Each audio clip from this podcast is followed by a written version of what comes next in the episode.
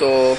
はいすいません、えっと、じゃあこれからあの建築ラジオの収録を始めたいと思いますけども今日はですねあの今ちょっと北京にいるんですけどもえー、っと国野ジョージ先生にちょっといろいろとお話を伺いたいと思います。じゃあ国野先生ちょっと一言よろしくお願いします。よろしくお願いします、えー、今北京ですね、えー、北京の秋ですけれども、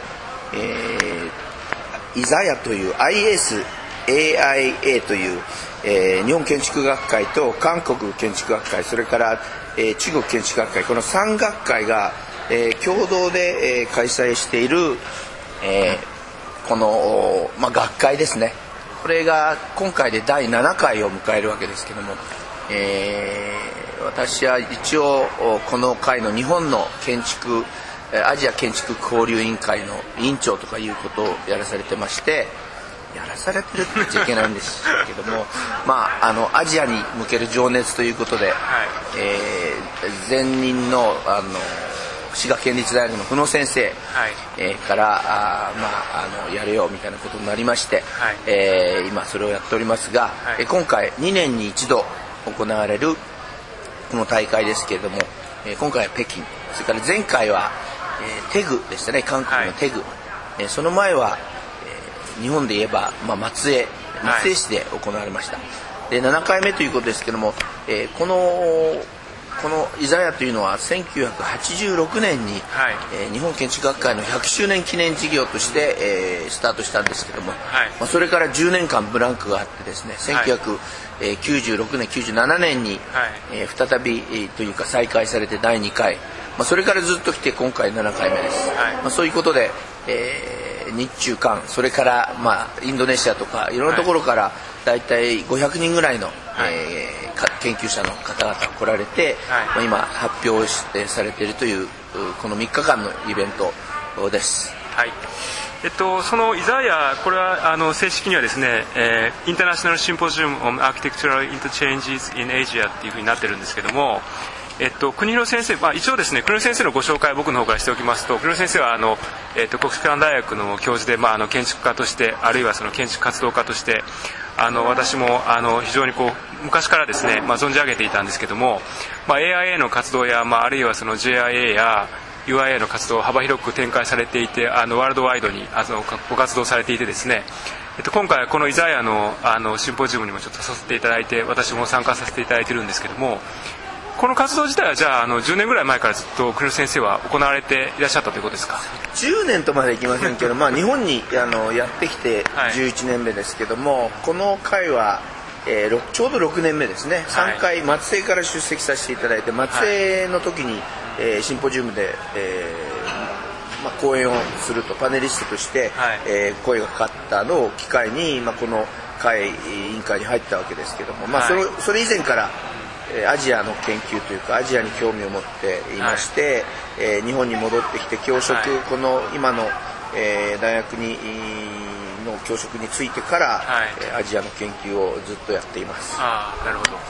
であの昨日拝見したところあの今回はですね、えー、滋賀県立大学の布野修二先生それからあの山根修さんですね。それからあの早稲田大学のあの中川武先生とか、まあ、あるいはその東京理科大学の宇野元先生や、まあ、そうそうたる方々があの一堂に会してそれで北京であの会合してるっていうふうなことなんですけども、えーまあ、先生方とはいろいろじゃあ以前からいろいろ交流があって、まあ、今回のあのシンポジウムに向けていろいろご準備をされたっていうふうなことなんでしょうかね。そうですね、まあ、今回の会というのは基本的には主催が中国建築家学会ですから、はい、まあ、我々の方であの日本の学生さんたちとかそれから研究者の方々に、えー、論文を出してくださいというのをお願いを学会からしているということですけれども、まあ、あのそれ以前はあの野先生とかとの付き合いはいつもあの計画計画委員会というんですかね、はい、私は入ってないんですけれども、まあ、そこで年に一度春季研究会というのがありまして、はい、えー、それに参加するんですけどもそれは、まあ、結局はアジアのどこかの町に行って、はい、まあ、アジアのその都市の大学で、えー、ちょっとごご講義をしていただいてあとはあ町を見学するというようなことで、はい、えー、この3年間久野さんと、えーソウルそれから、まあ、北京は去年来ました。で今年は台湾台北だったんですけど、はい、そんなことで、まあ、そういうアジアを研究のフィールドとする方々との交流という中に、まあ、このイザヤというものが非常に重要な位置づけとしてあります、特に、まあ、中川先生なんかはカンボジアそれから、はい、えー、ベトナムの研究もありますし、はい、まあ、その辺であの非常にこう共通したところがあるんで、はい、えー、仲良くさせていただいてます。はいじゃあ実はですね今このテーブルにあの原英二先生が、まあ、いらっしゃいまして原先生は多分振られることを予期してないから今焦ってると思うんですけども あえてここで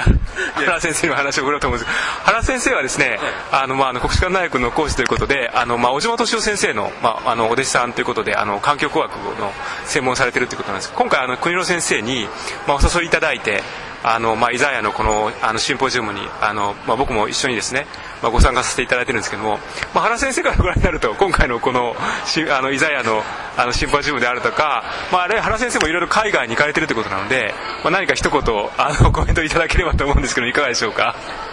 えー、そうですねあのまあ結構中国とか韓国とかそのアジア圏の学生とのつながりっていうのは、まあ、あのまあ、早稲田の早稲田の小島先生のところにいた頃からありまして、まあ、こういった試みも、まあ、元は正せば、まあ、小島先生がかなりあの本腰入れてやってたことでもあるのであのまあ、よりこうより交流が進むような形で発展できればなっていうような気持ちもあって、まあ、今回あの、まあ、私も実は初めてこう参加するんですけども、はい、まあ、こういうのは持続的に、まあ、やっていくことが結構大事なのかなと。いうことをちょっと考えて 今回参加させていただきました。なるほど、はい、じゃあ国枝先生からご覧になって、まあ、やっぱ国枝先生なんか本当にもう日本でも一番こうねあの世界を股にかけて活動している、まあ、建築家でありその、まあ、大学の先生だっていうふうに思うんですけども、まあ、なかなか正直なことを申し上げるとあのなかなかこうグローバルとか言ってもですね、まあ、どうしてもその、まあ、日本の中にいる人たちはドメスティックになってしまうと、まあ、それは僕も自戒の念を込めて込めて、まあ、思うこともあるんですけどもその一方でもあの国の先生は非常にこうナチュラルに 世界に飛んであのいろんな人と交流をして、まあ、その幅を広げてるっていうところあると思うんですけどもなんかあの学生さんたちとかですね、まあ、あるいはその世界のその建築を学ぶ人たちにあのこのラジオは、まあ、あの日本全国に配信されますからなんかメッセージがあれば 先生の お好きなことをなんかぜひ言っていただければあのいいと思うんですけどもその全国の女子学生のメッセージでも何でもいいです。あの全国の女子学生の皆さん、まあ、男子もあの含めてですね、まあ、特にあの三村先生から女子学生の皆さんにえー、熱いメッセージということであの、まあ、あのこれはですねとにかくこう、えー、何かに、まあ、国内でも自分の大学でこういろいろと交流していたりとかい。う話でこう、まあ、友達のネットワークはこう広がっていくわけですけどそれをまあえーまあ、学会なら学会それからいろんないろいろなその建築関係の団体ですね、はい、まあ、そういうところに積極的にまず参加するということ、はい、それからまあ学会なんかは同世代がこう来ていますから、はい、その同世代の皆さんたち、まあ、これが、えー、イザヤのようにですねアジアを中心とした会、まあ、こういうところにまず参加して、まあ、そこで同世代のお友達というネットワークを作っていくということですね、そうすると必ずそのあの友達は友達での友達の輪みたいななんかそういうつながりが広がってくるので、はい、あのまあ、そこから自分の積極性を発揮して、うん、まあ、どんどんこう世界に出ていくということ。で、それをやっていくとですね、これ楽しい。本当に楽しいんですね。いろんなところからあの声がかかって、まあ、はい、あのメールなんかでここにこういうことやってるから来ないかとか、はい、でそういうところを、まあ、積極的にこうあのこなしていけばいつの間にか自分がグローバルになってるっていうことがあると思います、はい、ですから、まあ、あとは英語をしゃべるかしゃべれないかみたいなことですからそれはもう皆さんあの英語を勉強されてることだし、とにかく社員にならずに、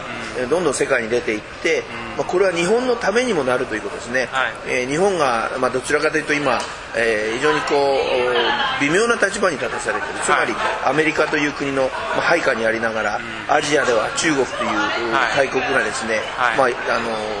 自分たちの力をそれこそ、えー、何でしたっけ、ね、眠る竜がこう起き上がっていくみたいな、まあ、そういうことが起こっていく中で、日本がその中国の若い人たちとか、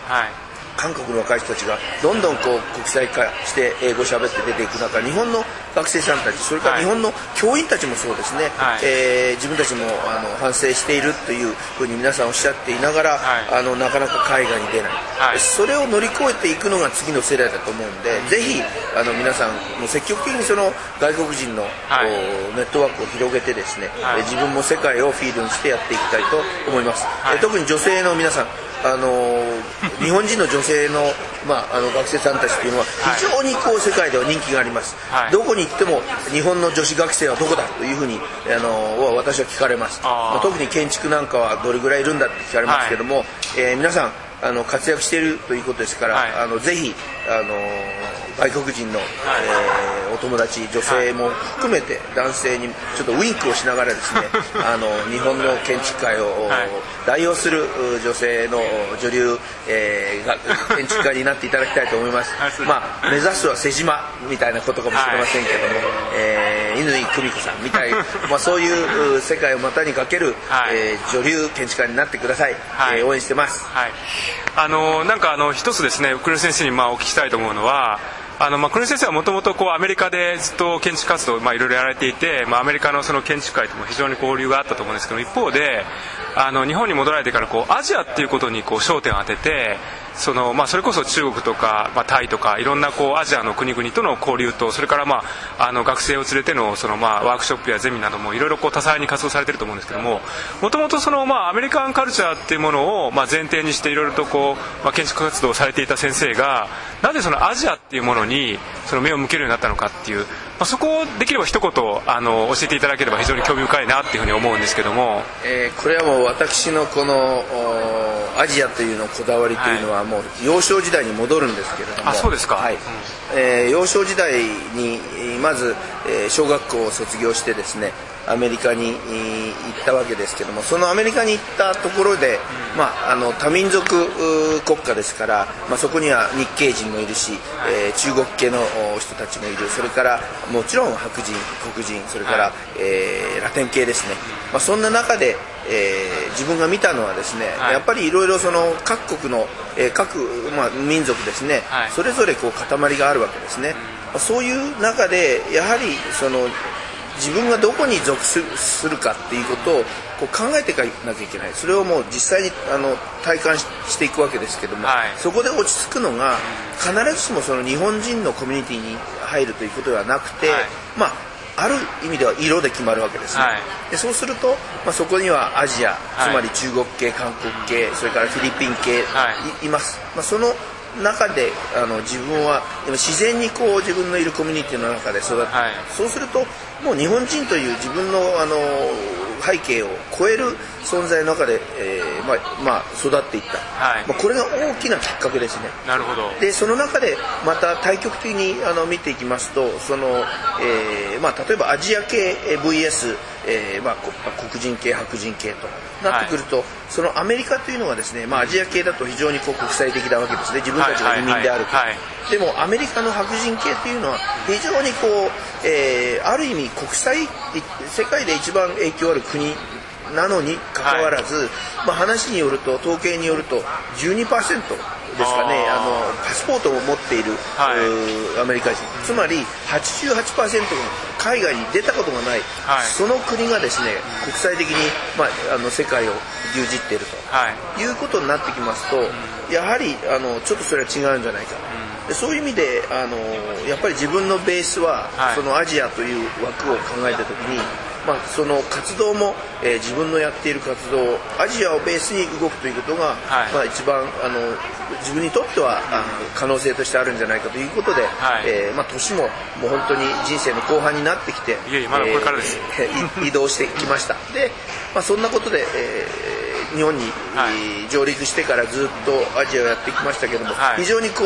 うあの私にとっては、あの日本人があのアジアに出ていくのと違ってもうすでにあのアメリカの中でそのアジア、まあ、小アジアというか、はい、まあ、そういうところで育ってきましたから、うん、もうアジアに出かけていって中国人の方韓国人の方、はい、えー、フィリピン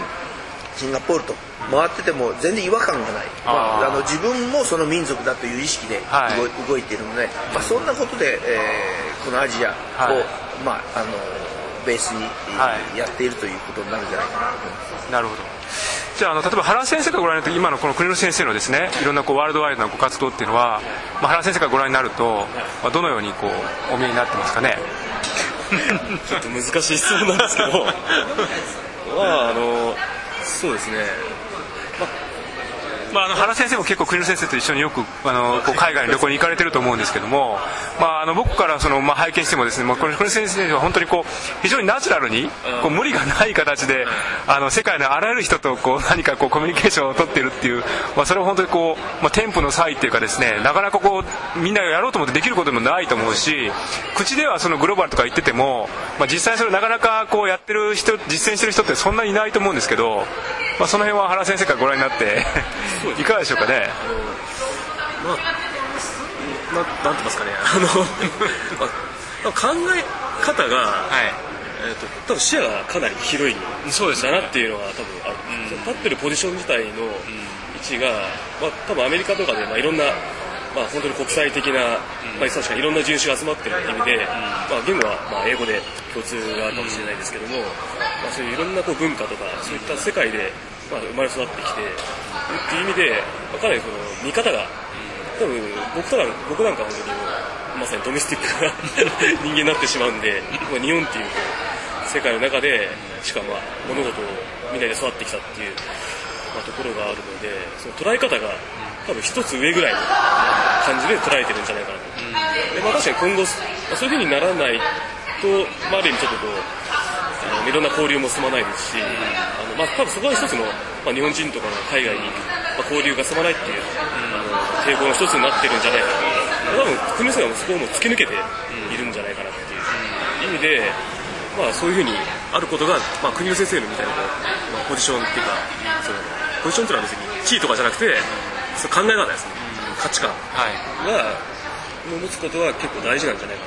なと思いますね。はいじゃああのまたですね黒井先生改めてあのこの今後ですねまあ今日はまあ黒井先生もですね昨日はあのセッションがあっていろいろお疲れだと思うんですけど今日お仕事だということでまた改めてそのアメリカの建築活動のまあことであるとかまあ今後のその活動についてあのまたお聞きしたいと思いますけれども今日のところは一応これでですねあの国野先生のインタビューを終わりたいと思います。どうもありがとうございました。ありがとうございました